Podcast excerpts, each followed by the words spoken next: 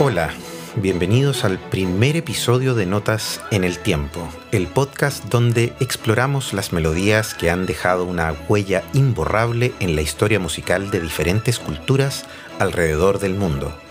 Soy Rodrigo Sepúlveda, tu anfitrión en esta travesía sonora, y juntos descubriremos cómo las notas musicales han cruzado fronteras y perdurado a lo largo de las épocas.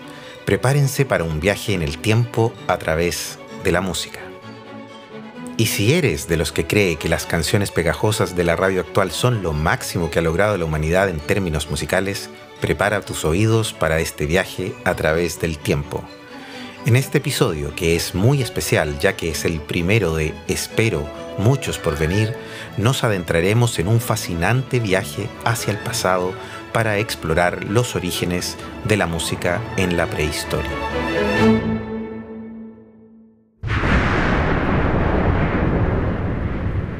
La prehistoria abarca un vasto periodo que se extiende desde la aparición del ser humano hasta la invención de la escritura, desde hace aproximadamente unos 5 millones de años hasta el año 3500 a.C.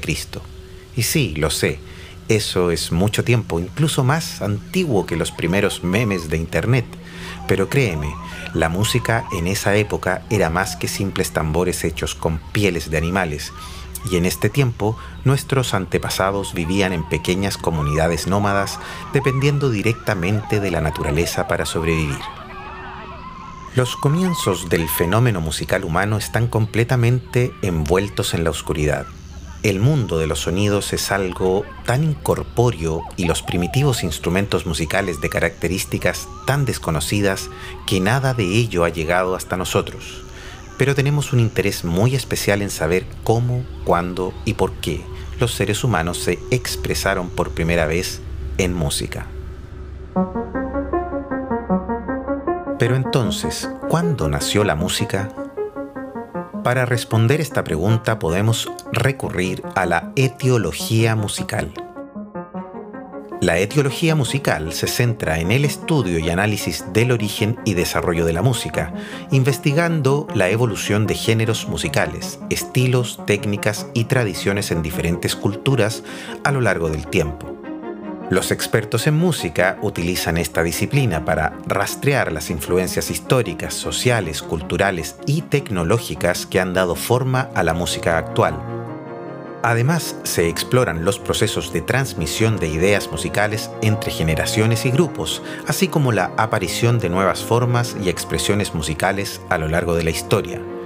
La etiología musical desempeña un papel fundamental en la musicología, permitiendo comprender la diversidad y complejidad de la música en todo el mundo y su profundo impacto en las sociedades y culturas a lo largo de los siglos.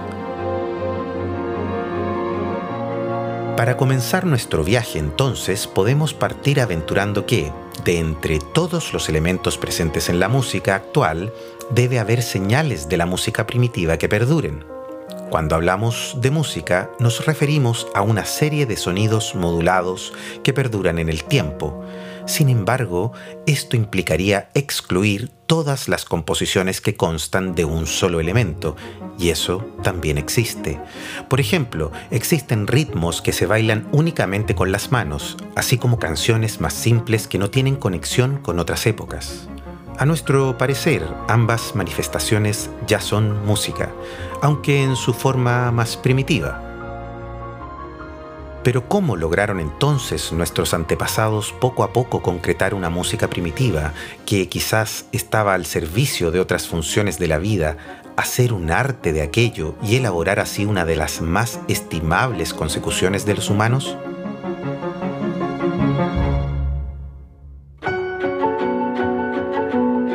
Se han enarbolado varias hipótesis para responder a esta pregunta. Por ejemplo, Charles Darwin, el gran naturalista, cree que en los gritos de los seres humanos prehistóricos tenía que haber eventualmente gritos de amor. Quizá un canto primitivo era un medio masculino de declarar su amor, de alguna u otra forma una especie de versión primitiva de Ricardo Arjona. Si esta hipótesis fuera real, entonces hay que suponer que también hoy en día, entre las canciones de los nativos primitivos, dominan las canciones de amor, pero no necesariamente es así. Tampoco encontramos en los pueblos primitivos canciones de trabajo, a las que el economista alemán Karl Boettcher consideraba como el punto de partida musical de nuestros amigos prehistóricos. Según él, los seres humanos usaban antes gritos rítmicos para facilitar el trabajo en común. Pero nuestros conocimientos actuales nos enseñan que entre nuestros primitivos antepasados casi nunca existía un trabajo en común, y mucho menos se desarrollaba con cierto ritmo musical. Más real parece ser la idea de Karl Stumpf, psicólogo importante y fundador de la etiología musical en Alemania, que aventura que la música puede haber salido de los gritos de comunicación. Es posible que la lengua al principio no fuese suficiente como medio de comunicación cuando pastores, pescadores, cazadores y otros querían comprenderse a distancias grandes. Entonces se levantó la voz hasta lo más alto de su volumen y así llegaba más lejos, quizás en sonidos agudos y uniformes. Y a consecuencia de esto, en conexión con la lengua, podrían haberse creado poco a poco los primeros motivos musicales.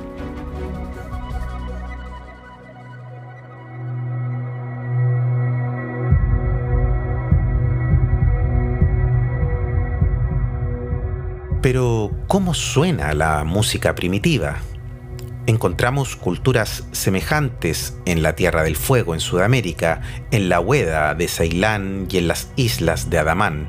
Característica común de sus canciones es la melodía estrecha, que utiliza solamente dos, tres o cuatro sonidos en motivos cortos y muchas veces repetidos en escala descendente de simples y rítmicas proporciones, casi como dos valores de tiempo comparados que en su ritmo binario nos recuerda el movimiento natural del humano al andar.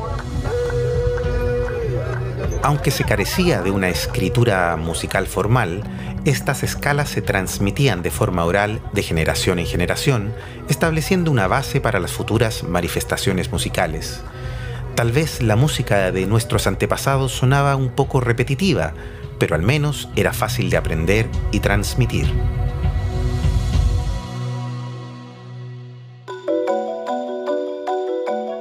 Con el tiempo, la música se desvía poco a poco de sus conexiones culturales y se enriquecen los medios musicales.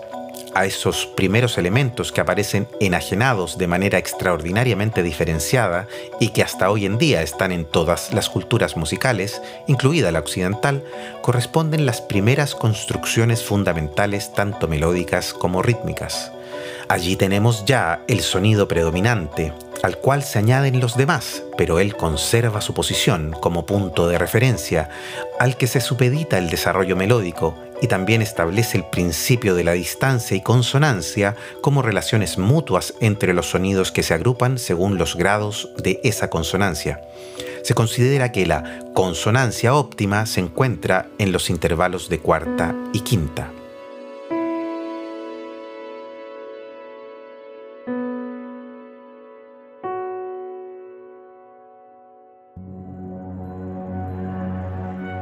El individuo de un pueblo primitivo no podía diferenciar ni su entorno, ni sus pensamientos, ni sus hechos. Estaba sencillamente en el mundo. Los incomprensibles fenómenos de la naturaleza solo podían explicársele como obras de seres invisibles, seres de los cuales él dependía en gran medida y a los que debía poner a su favor o defenderse de ellos en diversas situaciones de la vida cotidiana. Por lo tanto, surgieron conjuros y rituales en los que se imitaban las voces de los seres imaginados y la música desempeñó un papel fundamental en este proceso.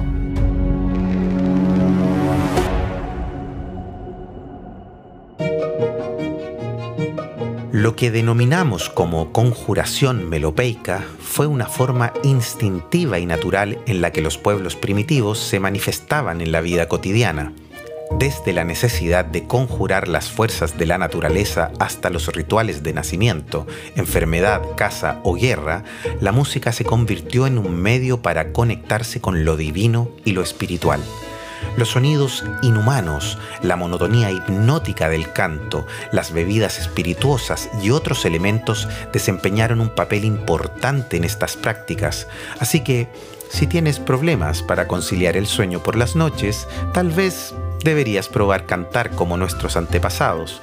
Nunca se sabe, quizá los seres invisibles del insomnio se asusten y te dejen dormir en paz.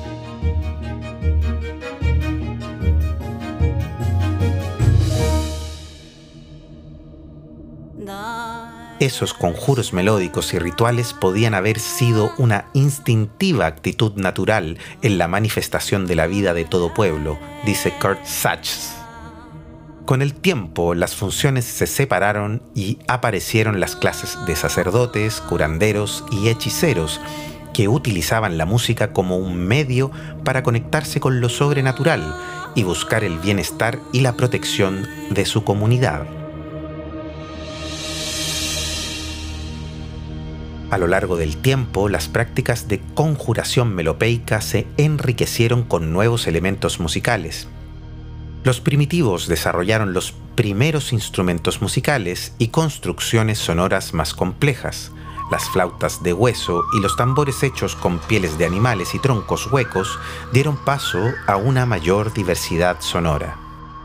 La música, junto con otros medios de expresión como la voz, la dinámica y el ritmo, se convirtió en una herramienta poderosa para enfrentar los desafíos de la vida cotidiana.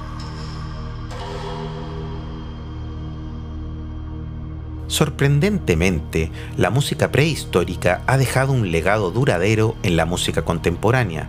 Escuchamos ecos de estas escalas simples y primitivas en géneros musicales de diversas culturas alrededor del mundo. La escala pentatónica del Asia del Este y la escala heptatónica de Oriente Medio y Europa, por ejemplo, siguen siendo elementos fundamentales en muchas tradiciones musicales hasta nuestros días.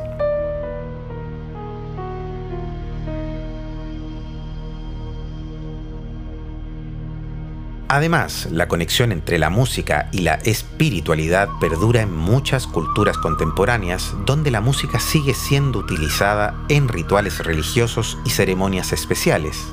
La música continúa siendo una herramienta para expresar emociones y fortalecer los lazos sociales, al igual que lo hacían nuestros antepasados en la prehistoria.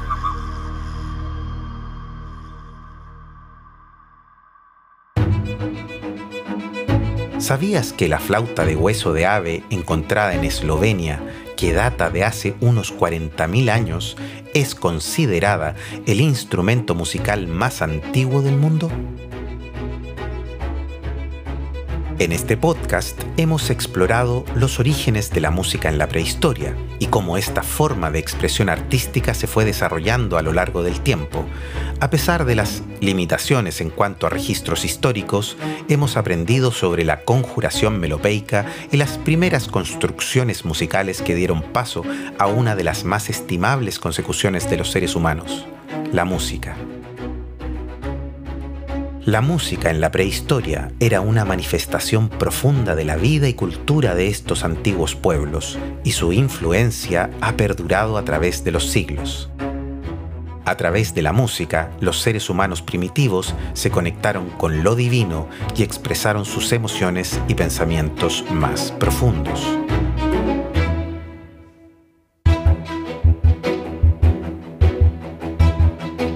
En el próximo episodio de este viaje por la prehistoria musical, también exploraremos cómo los antiguos pueblos orientales como Mesopotamia, Egipto, Israel, China y la India dejaron su huella en la música. Prepárate para descubrir cómo la música se convirtió en una parte integral de la vida cotidiana y los rituales religiosos de estas fascinantes culturas antiguas.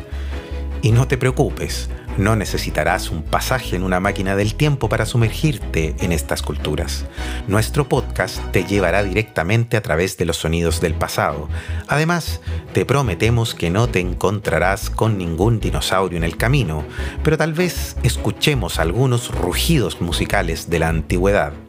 Y si por casualidad encuentras alguna partitura musical en una cueva prehistórica, por favor avísanos. Podría ser un éxito en las listas de éxitos de la actualidad.